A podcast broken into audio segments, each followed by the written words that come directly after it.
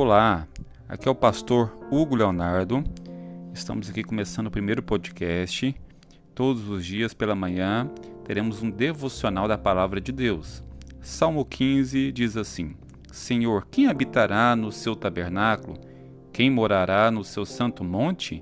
Aquele que anda em sinceridade e pratica justiça e fala verazmente, segundo o seu coração aquele que não difama com a sua própria língua, nem faz o mal ao seu próximo, nem aceita nenhuma afronta contra o seu próximo.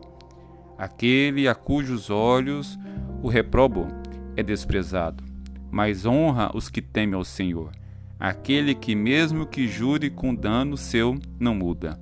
Aquele que não empresta o seu dinheiro com usura, nem recebe suborno contra o inocente. Quem faz isto, nunca será abalado.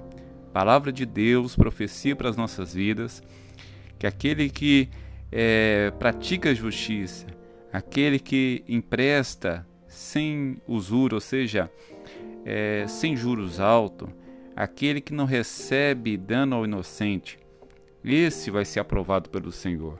Muitas vezes nós achamos que as nossas justiças não têm sido observadas. Nós achamos que ninguém está vendo as nossas obras, mas o Deus Todo-Poderoso diariamente olha para a terra e vê os seus justos e olha as suas obras. E tudo que nós fizemos para a glória de Deus, um dia receberemos a recompensa, ou nesta vida ou na vida eterna. Creia nisso.